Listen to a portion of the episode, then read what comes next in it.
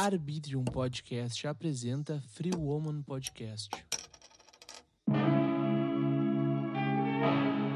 Sim, hoje temos uma convidada, a Valéria Barcelos. Falando aqui com vocês, não sabendo de nada, mas tentando falar alguma coisa interessante mais uma vez, né? É respeito, né, gente? Não é nem inclusão mais, assim, não é incluir alguém.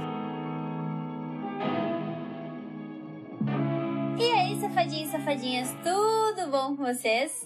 Hoje estamos aqui mais um episódio com o nosso eterno escudeiro. William Gauzy falando aqui com vocês, não sabendo de nada, mas tentando falar alguma coisa interessante mais uma vez, né? Então, e hoje a gente tem convidado, né, Ju? Sim, hoje temos uma convidada, a Valéria Barcelos, trazer pra gente a letra T de uma maneira super diferente, que eu já amei ela, gente. Ela tá com um brinco tão diferente e lindo. Ai, gente. Vamos descrever esse brinco para as pessoas, então. Deixa. Olá, já, ela já chega chegando nela. No... Mas é que é bom. As pessoas que estão ouvindo devem estar ouvindo uma voz que veio do além, assim. Bom, deixa eu me descrever para as pessoas, então. É sempre importante que a gente faça isso, né? Eu sou uma mulher negra que tenho cabelos curtos. Hoje estou com esse cabelo curto, significa que mudo de cabelo constantemente. Estou com uma blusa vermelha de gola alta. Atrás de mim tem um, um quadrado azul e uma sombrinha branca que é para difundir a luz. Ela está desligada. Do lado esquerdo, dá para ver assim uma planta, um pedacinho de uma planta. Eu tenho um piercing no nariz. Muito bonito. De ferradura. E tenho também um fone de ouvido preto, assim, que dá a volta no meu pescoço. Hum. Está nas minhas O meu brinco é de metal e ele parece uma semifolha dobrada no metal. É isso. Pronto. Ah, eu uso óculos de é, armação grossa e preta. Nunca tinha pensado em começar um episódio assim, se descrevendo. Achei tão Vocês legal. precisam pensar nisso, gente, porque afinal de contas a gente está lidando com uma coisa muito interessante. Já começar a falar, a gente precisa entender até que ponto vai a nossa inclusão, né? Porque a gente fala muito na inclusão de pessoas, a gente fala as empresas principalmente, né? As pessoas falam em diversidade. Mas diversidade, a gente tem que pensar na diversidade a partir da palavra, que são diversas idades. Vamos pensar diversas idades? Diversas idades trazem muito diversas histórias. Diversas histórias trazem diversas especificidades. É, e é sempre bom a gente se descrever, principalmente para quem está ouvindo aqui, para quem está fazendo podcast, porque o podcast tem sido o parque de diversões das pessoas que não enxergam. Só que eles precisam ter essa referência da gente, né? Elas precisam ter essa referência dessa voz que eles estão ouvindo. Então é sempre muito legal a gente se descrever antes, começar se descrevendo. E é uma coisa que eu aprendi, não, tô agora falando que tô sendo maravilhosa. não, eu aprendi é, na marra, porque eu, eu, eu, eu, acabei de fazer um audiolivro. Meu, meu livro, Transradioativa, virou um audiolivro. E aí, a primeira coisa que a gente faz, para quem tá ouvindo ali é a gente se descrever, para a pessoa saber quem é e tudo mais. E eu percebo isso não só como uma inclusão, eu acho que essa palavra também, ela segrega um pouco a gente em algum, algum âmbito. É respeito, né, gente? Não é nem inclusão mais, assim, não é incluir alguém. É pensar em alguém que também divide o mundo com você. Nós não somos o pequeno príncipe que tem um planeta só pra gente. Divide o planeta com outras pessoas. Então, acho que antes de tudo a gente tem que pensar nesses nesses âmbitos. Na letra T, eu conheci uma pessoa surda, que inclusive faz libras. Tu sabe a... que essa história do surdo, eu descobri não faz muito que a gente tem uma visão muito diferente do surdo. A gente acha que o surdo é só aquele que não escuta, mas tem vários níveis de surdez. Baixa né? audição, é igual a pessoa cega, é igual a pessoa cega. A gente fala que tem pessoas cegas e baixa visão. A pessoa já, ela é considerada, ela já, já, já, já é considerada com um certo tipo de aspas nessa palavra deficiência por ter uma visão um pouco menor, assim. Não significa que ela é completamente cega, às vezes ela enxerga um borrão. Tem um tipo de. de como é que é? Tem um tipo de, de, de, de problema de visão que fica preto no meio as pessoas enxergam a borda, né? Tem um monte de coisa que, que, que, que abona isso daí. Mas a gente tem mesmo esse, esse, esse preconceito, né? A gente preconceitua as coisas. Nos disseram que lá não sei quando era assim, e acabou sendo assim. Chegou lacrando Sim, já. até. Sim, maravilhosa. até essa história da surdez eu descobri numa sala do Clubhouse. Que a menina, ela é surda, mas ela usa aparelho de audição. e ela consegue falar, e ela tipo, tem a fala normal. E ela tava Uhum. explicando que tem tipos de surdez que não consegue falar, tem tipos de surdez que não afeta nada a fala, tem tipos de surdez que é 100%, e aí eu fiquei chocada porque a gente engloba as pessoas tudo numa palavra só, né? Tudo numa coisa só, sempre. É igual a sigla T, né? Do LGBTQIA+. As pessoas... é, As pessoas... Nesse caso é diferente, as pessoas não englobam, elas dividem a sigla T entre travestis e transexuais. E sempre pergunto qual é a diferença maior entre elas. Qual é a diferença? Mas tem diferença? Tem. tem, mas não tem, vou te dizer. Segundo a Organização Mundial da Saúde, uma pessoa trans é uma pessoa que tem hábitos, vou falar de mulheres trans, tá? Que tem hábitos, desejos, comportamentos, vestimentas, sociabilidade, socialização de uma mulher e tem é, verdadeira, verdadeiro pavor do genital, tem uma disforia gigantesca do genital. Isso é uma mulher trans. Travesti é a pessoa que é igualzinha a pessoa trans, comportamento, sociabilização, sociali sociali- tudo igual. Porém, essa pessoa tem a sociabilização, soci- né? Tudo igualzinho à mulher trans, só que ela vive de boa com genital, né? E aí é, não tem desejo de fazer nenhum tipo de cirurgia de readequação genital, transgenitalização. Porém, isso é a Organização da Saúde, Mundial da Saúde que fala, e na prática, não é isso. na prática, não existe essa diferenciação. Porque a gente tem que pensar no gênero e na sexualidade a partir de especificidades é, bem, bem específicas. Primeiro, gênero é uma construção social também, né? O gênero também é uma construção social, ou seja, a partir do momento em que eu externalizo o meu gênero ou deixo de externalizá-lo em função do que a sociedade, do que o social, né, me impõe ou deixa de me impor, é, eu tenho aí um tipo de um tipo de externalização do gênero. Depois que para as pessoas trans o gênero é algo que está na cabeça, como para todo mundo, né? Assim, a gente não pergunta, não teve um momento de vocês aí que um de vocês, ah, eu vou, não, eu sou uma pessoa cis. Não teve isso. Agora não sou mais. Não, não teve. Esse desejo sempre veio acompanhado. O externo, a sociedade, talvez te tolheu de tu ter certos hábitos de sexualidade, não de gênero. É diferente. Gênero e sexualidade são coisas Tu diferentes. sabe que até eu acho que foi no episódio com as meninas do L que eu falei, Hum. cara, ninguém chega pra pai e mãe e fala assim, olha só, pai e mãe, eu sou hétero, eu gosto do menininho. Ninguém Eu fala sempre isso. falo isso, sabe que eu falo isso? Como a gente é generoso, né? Como a comunidade LGBT é generosa. Porque isso, claro que não é isso, mas eu, eu tô sendo irônica, né? Mas eu, eu tô pa- partindo da premissa da generosidade ao ponto de eu ter que dizer pra você, sim, eu sou uma pessoa. Tem não que te assumir algo eu que não tenho tem o que te assumir- assumir. A palavra assumir já é estranha, né? Porque parece que fez um crime. É, parece que tá cometendo um crime.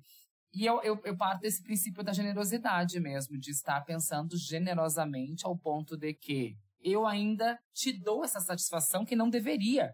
Porque o gênero, primeiro, é algo que vem com a gente, é algo nato, certamente é algo nato. E, e porque a sexualidade é algo muito próprio de si, cada um sabe. A gente, vamos- ser bem sinceros, assim, ó, vamos ser bem sinceros. Se a gente soubesse, se pudesse falar exatamente tudo que as pessoas fazem sexualmente falando aí, guardadinhos nos seus quartos, Não ia ter tanto ah, preconceito. meu Deus, a vida ia ser algo, né? Mas o problema somos nós que somos a sopa de letrinha confusa. Estou sendo irônica, é bom sempre explicar as coisas. Mas então, Valéria, deixa eu te perguntar. ah, como foi pra ti, já que a gente sofre essa pressão, né? No caso, você sofre muita pressão da sociedade pra escolher. Eu acho que a sociedade quer impor uma coisa que deveria ser tão natural, deveria ser algo que, cara, tu quer ser, o problema é teu, tu faz o que tu vai entender, tá feliz assim? Vai fundo, sabe? E como é que foi pra ti esse processo de aceitar que tu era diferente do que a sociedade espera? Foi pensando na sociedade, certamente. Não foi pensando em mim. Porque não é uma coisa que eu posso. é, é, que eu possa dizer. Nossa, eu não posso ser isso. Porque a gente não pode lutar contra a gente mesmo. É uma coisa mais louca que a gente tem que pensar nessas loucuras todas dessa existência que não deu certo. Como eu já falei pro William uma vez, lá no Colando no Espaço, eu falei. A coisa mais louca dessa, dessa, dessa existência Primeiro que já trocaram a gente errado, já fizeram uma troca injusta. Tinha, a gente que tinha que ter, ter continuado dinossauro, era muito mais legal. Né? mas a coisa mais. É verdade. mas, a coisa ma... mas a coisa mais doida é porque a gente está sendo tolhido, a gente está sendo questionado por ser. Como é que a gente. Como é que a gente controla o ser? Como é que é controlar? Não consigo entender, gente. Como que controla o ser? Como é que eu controlo o que eu sou? Como controlar isso? Não, não tem, tem, controle, como. gente. É nato. Não tem como, é nato da gente. Agora, a gente, nós da comunidade LGBT, em especial as pessoas trans, é, tem de viver uma vida pautada pela sociedade por questões de vida ou morte. Mais de morte do que de vida, né? Bah. A gente tem que viver pensando sempre nisso. Então, na verdade, é como, é como eu tenho discutido há um bom tempo, tenho, tenho pensado bastante nisso. Li alguns artigos e fiquei com isso na cabeça. De como a sociedade, como as nossas questões internas, que são super bem resolvidas, acabam sendo confusões e confusas a partir do externo, quer dizer, eu sei o que eu sou, eu sei como eu me sinto, eu sei do que eu gosto e principalmente do que eu não gosto, mas eu não tenho o direito de ser tudo isso que eu sou, porque a sociedade não aceita, porque a sociedade não, a sociedade condena. A aceitação é uma coisa dúbia, né? Sim. Aceita se foi pedido em namoro ou não. Aí é que esse que é o detalhe. Mas a gente tem que, porque senão a gente pode, a gente corre o risco de morte. Quando essa minha externalização veio, e é também bom a gente falar sobre isso, que não há um modus operandi, não há também fases que a gente tem que passar, tal qual o jogo do Mario Bros. Não, não há de agora eu sou uma pessoa gay, agora eu sou uma gay mais afeminada e agora eu sou uma travesti, agora eu sou uma mulher trans. Não. Não existe isso. Existe uma, um processo de externalização que passa por níveis de violência. É Entendi. É isso que existe. Ou seja, se a minha família me aceita, eu passei pelo primeiro nível. Eu vou usar a palavra aceita porque é a única mais a gente pode citar a mão, mas não é aceitação a palavra. Se a minha família me recebe bem, eu já consegui transpor a, a, a primeira barreira que é da família. Depois eu tenho a, a, barreira da educação. Será que na escola vão me aceitar? A partir disso eu também já crio uma outra problemática. Se eu sou evadida da escola, porque a gente não sabe o que quer, né? Se eu sou evadida da escola, eu já tenho um problema de educação que vai me dar um problema maior aonde? Na outra via, o emprego. Será que as pessoas do meu emprego, do entorno do meu emprego, vão, vão me entender, vão me respeitar? vão descobrir que eu sou uma profissional antes de ser uma pessoa trans, ou que as duas coisas estão juntas, porém uma não depende da outra e uma não faz a outra acontecer. Depois disso, ainda tem as questões interpessoais, enfim, é, é relações de afeto e sexuais, etc. e tal. Então, na verdade, quando eu descobri tudo isso, eu já vinha de uma outra descoberta. Eu, no meu caso em específico, que era o racismo por ser uma ah. mulher preta. Já, foi, a foi a primeira. Foi a primeira. O primeiro grande sacode que eu tive na minha vida foi um, um episódio racista já aos, sei lá, oito anos de idade. E, e a partir daí eu já percebi que algo já estava em curso de uma vida. Pode nos contar esse pauta... episódio? Claro que posso. Eu tinha uns oito anos, eu acho, sete para oito. E eu tava na escola e eu não tinha mochila. Mas eu tinha material escolar, porque minha mãe se esforçava para comprar, minha mãe sempre pautou para educação. Deus nos livre de não ter ali, não ter a desculpa de não ter o material para não vir pro colégio. Sim. foi quando é, foi quando uma colega perguntou para mim se eu não se eu, por que, que eu não tinha mochila. Ah, mas por que, que tu não tem mochila? Eu falei, ah, eu não tenho mochila porque minha mãe não comprou, porque não deu tempo, sei lá. Mas eu tenho material escolar, eu tenho borracha, eu ainda, eu ainda argumentei, né? Mas eu tenho borracha, eu tenho lá, tenho tudo. Ela falou, não, mas tu não tem mochila. Tu não tem mochila porque tua mãe é negra. E, e gente negra não tem dinheiro para comprar as coisas. Nunca vai ter. Nossa, a partir desse... Uma criança de 8 anos dizendo isso. Ai, criança é muito cruel. Parem com isso. Criança é ensinada a ser cruel, mas a criança não é, falo. gente. Gente, ninguém nasce racista, ninguém, ninguém nasce, nasce homofóbico, ninguém nasce transfóbico. Nada. nada. A gente nada aprende de... em casa. Exatamente. E aí, a partir desse episódio, eu deixei de ser negra. Eu passei a ser morena, eu passei a ser mulata, eu passei a ser cor de cuia, eu passei a ser bege, eu passei a ser café com leite, eu passei qualquer coisa menos negra. Passei a ser qualquer coisa menos negra. E esse foi o primeiro episódio que já disse na minha vida o quanto a minha trajetória de vida ia ser. Opa, mesa balançando. O quanto a minha trajetória de vida ia ser complicada e difícil. E já me preparou para esse mundo. Oito anos de idade, é. Caramba. E é por isso que a gente tem que, é por isso que a gente tem que ter tanto cuidado, não com as crianças, mas com os adultos que circundam as crianças. Porque os adultos que circundam as crianças, a criança tá sempre ouvindo, viu, gente? Criança, criança reflete sempre... pais, gente. criança tá se... e, é, e é esponja, né? É. Porque nós somos, o ser humano é uma grande folha, de, é uma grande folha xerocada. O ser humano é uma grande folha xerocada. Porque a gente repete constantemente coisas que a gente já viu. Por exemplo, não tem essa história de que a gente é muito parecido com o pai e com a mãe? Nossa, mas tu Sim. fala igual teu pai e tua mãe. Por quê? Porque a gente sugou, a gente re, tá replicando essas, essas narrativas. A gente replica depois essas narrativas em vários aspectos. No, no, no convívio social, nas relações humanas e de, e de sentimento, né? Nas relações pessoais. Nos conceitos de preconceitos. É, nas coisas legais que a gente leva para a vida, nos ensinamentos. Aí vão me dizer assim, talvez me digam, ora Valéria, mas a minha mãe não teve estudo, ela não sabe, ela era meio assim, meio assim, meio assado. Até concordo que possa não ter tido estudo, mas princípios todo mundo tem, a gente sabe dos nossos princípios, né? A gente sabe que é feio apontar para algo que não te é, é, que não que não te é pertinente ou que não te é tão comum assim na tua vida simplesmente porque tu não gosta. Não é gostar, gente, é ninguém, ninguém a gente não tá procurando a aprovação de ninguém amor da vaca Jesse, já estamos em 2021, mas ainda existe muito isso. E é é isso que eu digo, o ser humano é uma constante réplica, como se fosse um papagaio. A gente o aprender a falar é por repetição dos pais. Sim. As coisas que a gente fala, os conceitos que a gente nas entrevistas, isso que eu tô falando para vocês é um conceito de alguém que eu li. Certamente, né? Sim. Tudo que a gente faz na vida da gente é um eterno replicar.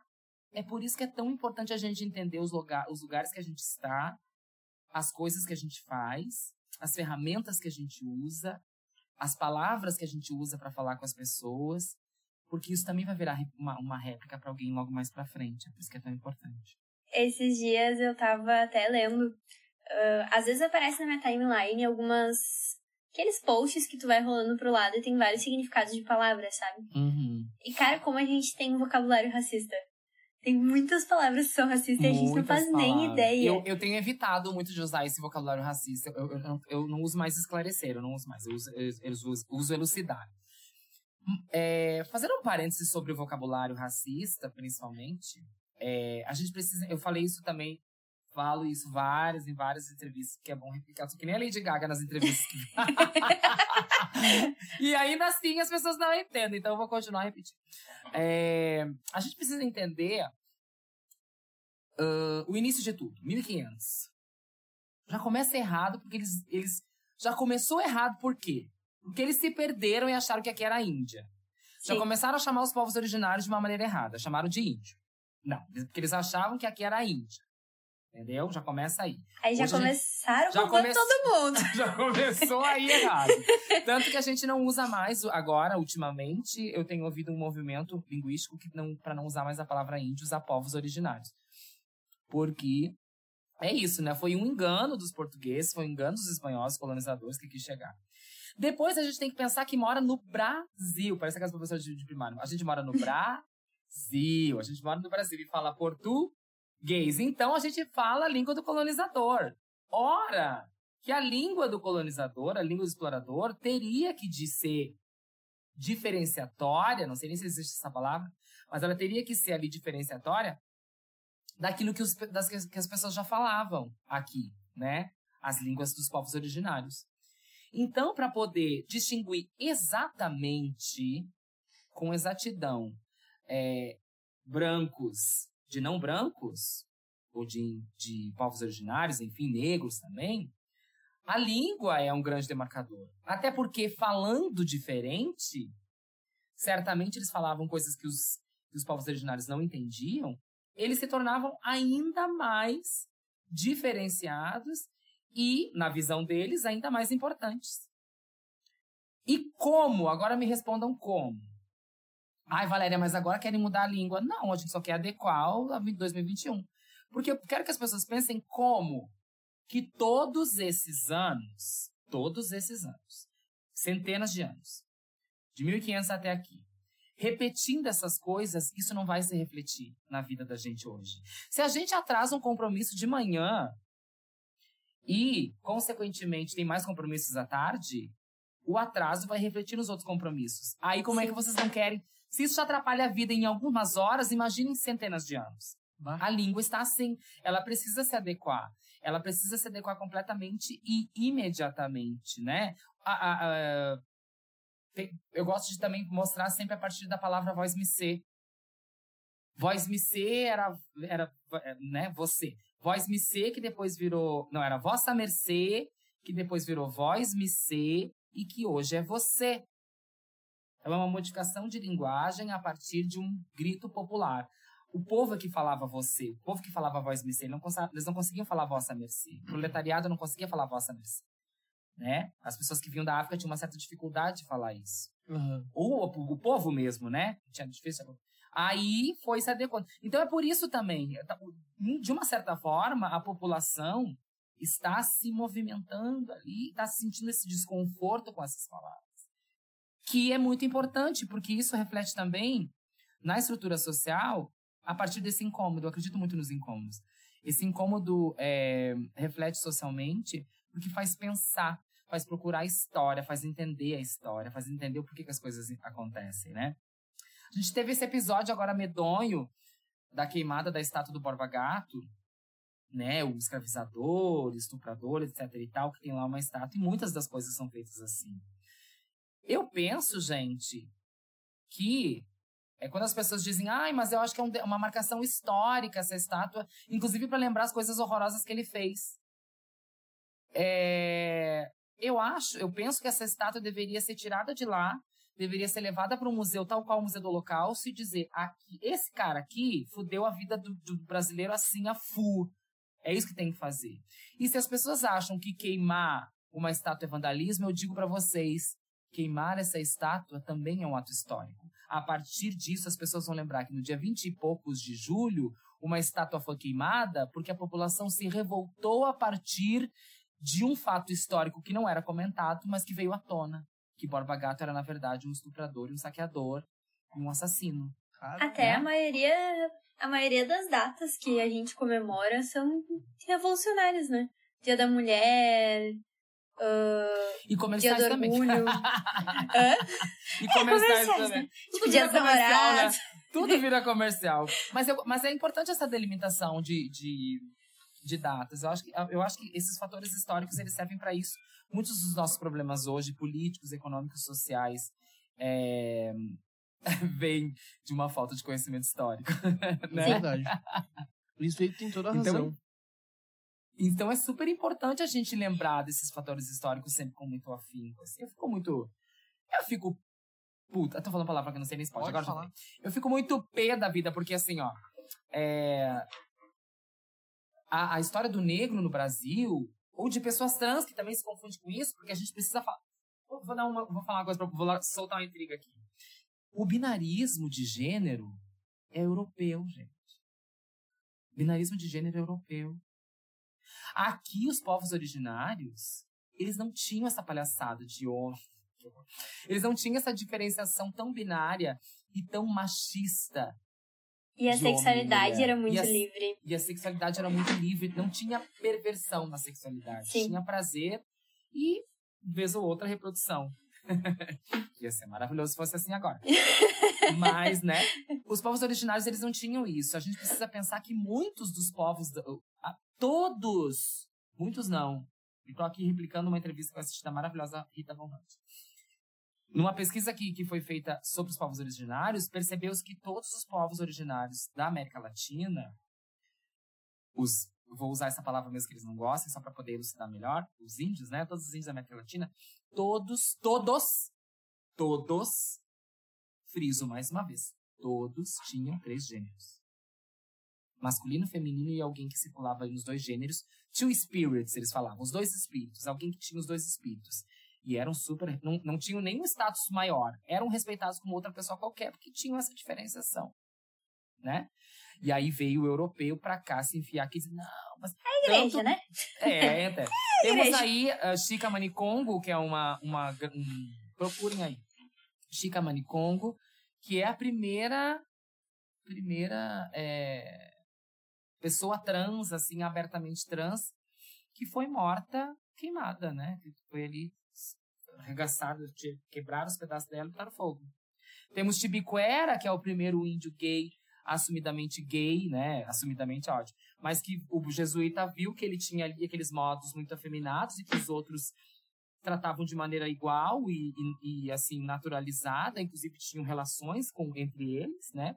Mas Tibiquera era realmente mais afeminado, etc e tal, e ele, o jesuíta disse, não, isso aqui não pode queimou também, colocou ele na ponta de um canhão explodiu o corpo dele para que servisse de exemplo para os outros, porque isso estava errado. Porque aos olhos da branquitude, aos olhos do povo europeu que trouxe essas coisas para cá, isso não era correto. Então a gente, a gente vive sempre numa pautados pela história na, no que é errado e esquece aquilo que é que é real, né? A verdade sempre a verdade sempre tem três lados, o meu, o teu e a verdade. A gente ainda está vendo o lado do outro, né? E a partir do lado do outro, a gente está tendo o nosso lado e deixando a verdade real de lado. É preciso os, ver esses dois lados, analisar esses dois lados, o meu lado, o teu lado, e depois ir a fundo atrás da verdade. Que loucura isso aí. Sério, eu, eu, fiquei, eu fico muito impressionado como que a Igreja Católica destruiu com o mundo. Ai, né, gente? É um marco antes da igreja e depois da igreja. Eu, quando eu comecei o curso de sexóloga, uh, a minha família sempre foi muito aberta com sexualidade. Tipo, nunca tive preconceitos em casa com isso. Mas depois que eu comecei a ver, eu, eu me abri muito mais. Porque, querendo ou não, a gente vem de uma sociedade preconceituosa. E como a Valéria falou, né? A gente replica o que a gente escuta. Então a gente e até eu acho que foi em entrevista passada, a Gabi falou que não existe ninguém que é 100% sem preconceitos. E é verdade, né? Todo mundo tem algo que limita ainda. Concordo plenamente, concordo plenamente. E aí, quando eu comecei o curso de sexóloga, eu comecei a ver que a história que nos contam na escola não tem nada a ver com a história que realmente aconteceu, eu fiquei chocada. Eu fiquei, gente, é só um é pouquinho. a culpa, né? É a culpa que vem da Igreja Católica, que se replica em vários aspectos. É, é uma maneira de, de. Não vamos muito longe. Sutiã, por exemplo. Sutiã é uma peça de roupa que é uma cultura. Aperta os peitos, a gente até não aguenta mais. Machuca. E, ela é fe... e ele é feito para isso, justamente, né? O espartilho que as mulheres usavam muito era para apertar, real, apertar Era para deixar com a cintura fina. Deixar com a cintura fina e principalmente porque ela ficasse com pouca respiração. Se falasse muito, né, não se manifestasse muito, tem uma razão de ser. Então, é, é, tudo, que, tudo que a gente vê que pauta aquela questão das mulheres sempre tem aí no fundo uma culpa, né? Porque tudo começou porque a Eva, meu Deus. Porque a Eva tentou. Porque a culpa é da mulher sempre. Desde os primórdios até hoje em dia. O homem ainda faz o que o macaco fazia. Tem uma música. né? Desde os primórdios tinha essa, essa história aí. É, que é pautada pela culpa. A culpa pauta a nossa existência. A gente, tá, a gente precisa parar de se culpar tanto pelas coisas e entender. A gente precisa entender duas coisas bem, bem importantes. Primeiro, todos somos preconceituosos. Todos somos. A gente é. Não, não dá pra dizer que não é. Em níveis diferentes, mas somos. Vai da gente Sim. saber o que fazer com esse preconceito e principalmente o que não fazer. Depois, nós não somos todos iguais. A gente precisa entender nossas diferenças. A gente necessita, com urgência, entender nossas diferenças físicas, sociais, de gênero, a gente precisa entender. Porque essa falácia de somos todos iguais é para que algumas. Falácia é uma questão política. Né? Essa mentira das pessoas serem todas iguais é só uma vontade e um. É só um, um, uma ferramenta de dominação ainda maior. Porque em dizendo que somos todos iguais, fica muito fácil para quem tem esse poder de domínio mental, dominar a gente e dizer, não, mas eu não tô fazendo nada diferente, eu sou igual a você, né? É, porque também é um conceito que ali tenta democratizar, inclusive, direitos que a gente não tem. que vão dizer que a gente é todo mundo igual? Se eu tenho que pensar três vezes antes no banheiro, se não vão me expulsar, se não vou me preparar na polícia, simplesmente por querer fazer cocô. Se não vai ser queimado, se não se vai eu não ser vou ser queimada na rua. Eu já fui esfaqueada na rua, né? Por um cidadão transfóbico. Então a gente precisa entender é, desde sempre esses mecanismos que a sociedade se utiliza em frases aparentemente inocentes, como somos todos iguais. Né? Que a gente não é. É aquilo que eu falo sempre, tal qual a Lady Gaga fica repetindo as coisas. Aquilo que eu falo sempre, não estamos todos no mesmo barco, não estamos realmente. Porque tem umas, estamos no mesmo mar, navegando no mesmo mar e pegando as, as mesmas tempestades, os mesmos, os mesmos maremotos. Porém, tem gente que tá numa jangada de madeira, tal qual aquela do filme Lagoa Azul, sabe que faz. Sim, E tem Uhum. outras pessoas que estão no transatlântico que não sente nem coceira lá dentro. sim. Então, Valéria, como é que a gente tá todo mundo no mesmo barco? Não tá. tu falou que tu foi, tu foi esfaqueada na rua?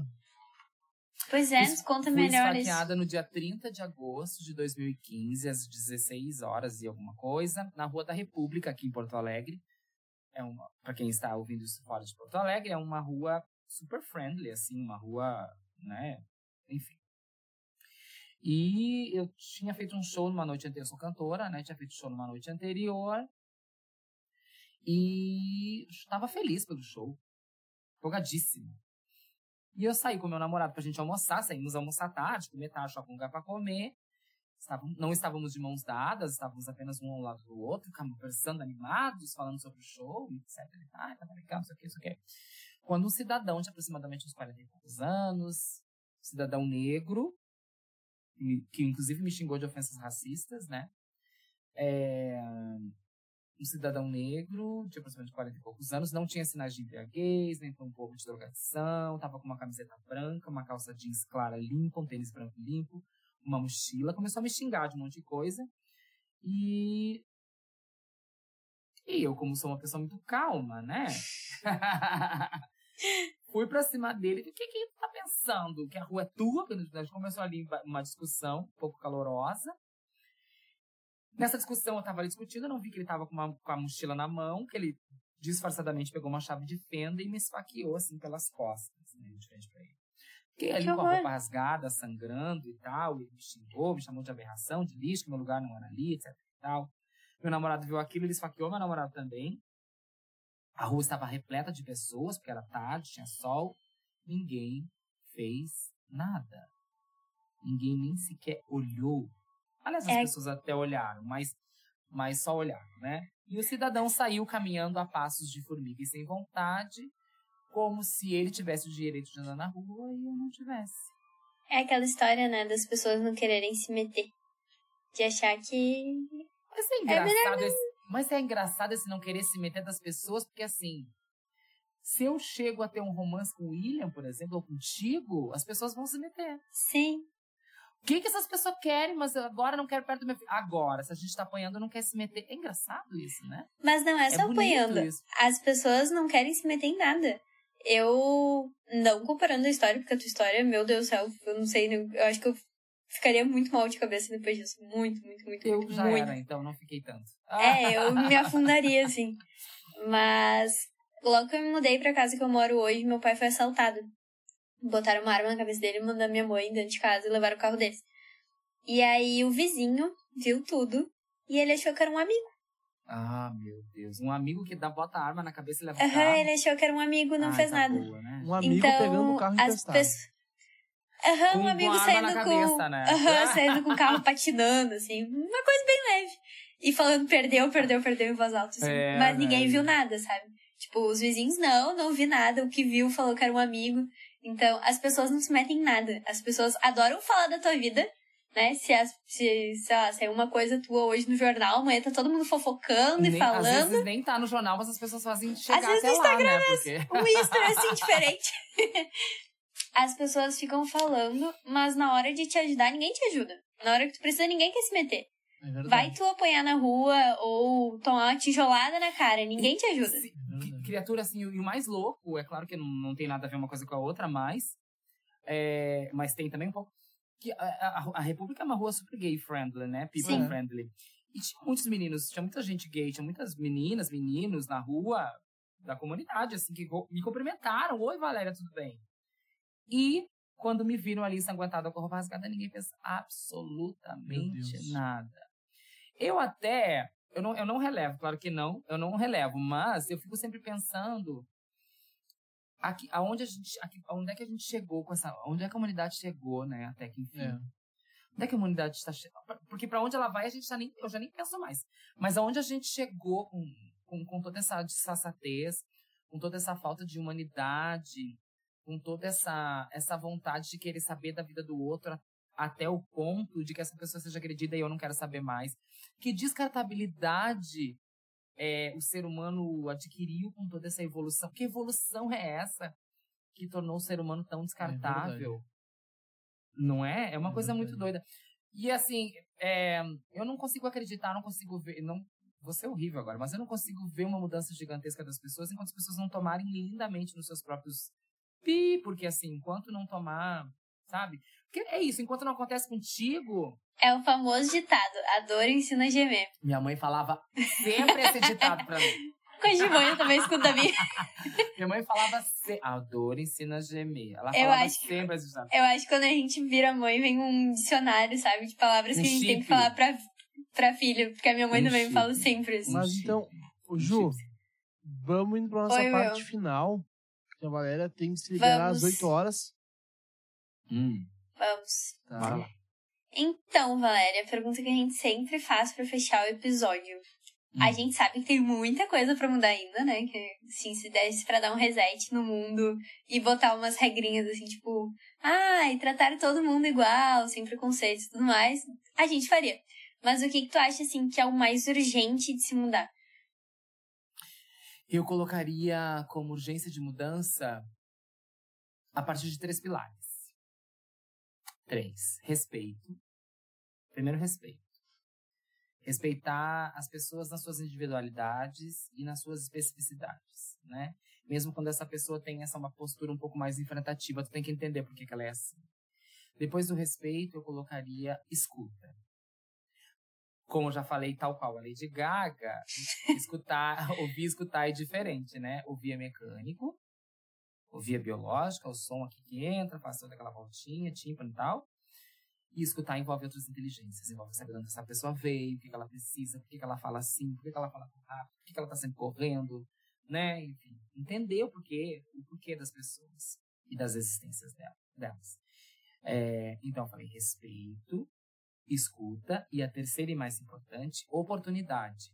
E eu não estou falando aqui de oportunidade de trabalho pura e simplesmente. Eu estou falando oportunidade de conviver, oportunidade de conversar, oportunidade de trocar ideias, oportunidade de se atritar que seja, mas a oportunidade de aproximação que não nos é dada, pelo menos a nós pessoas trans, né?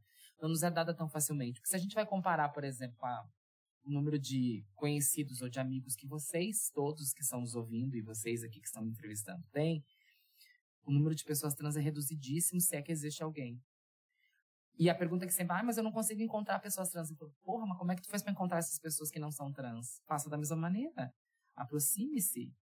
Se tu acha que tem pouca oportunização para que tu conheça as pessoas, então force essa oportunização.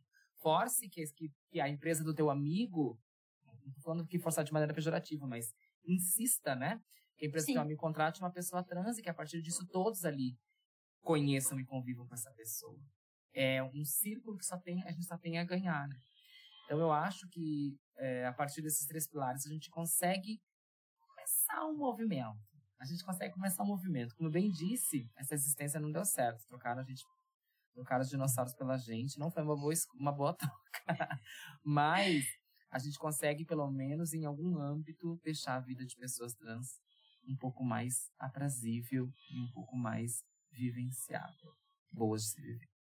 E diminuir também um pouco as estatísticas, né? Porque, meu Deus do céu, quando, logo que eu comecei o curso, eu fiquei apavorada, assim. Porque quando a gente é hétero, cis, normativo e branco, a gente não tem noção do que, que acontece, né?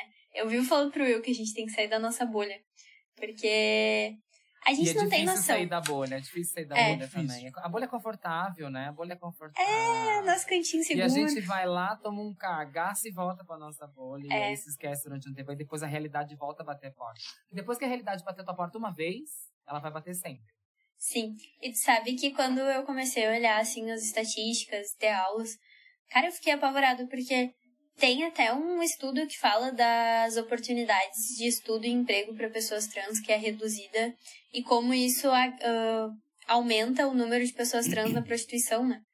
E Compulsório, exatamente. Então, tudo começa lá, como eu falei antes no início Sim. aqui da nossa entrevista. Tudo começa de antes. É uma coisa que só vai aumentando, é uma bola de neve que só vai aumentando e acaba onde? Na, mo- na nossa morte, né?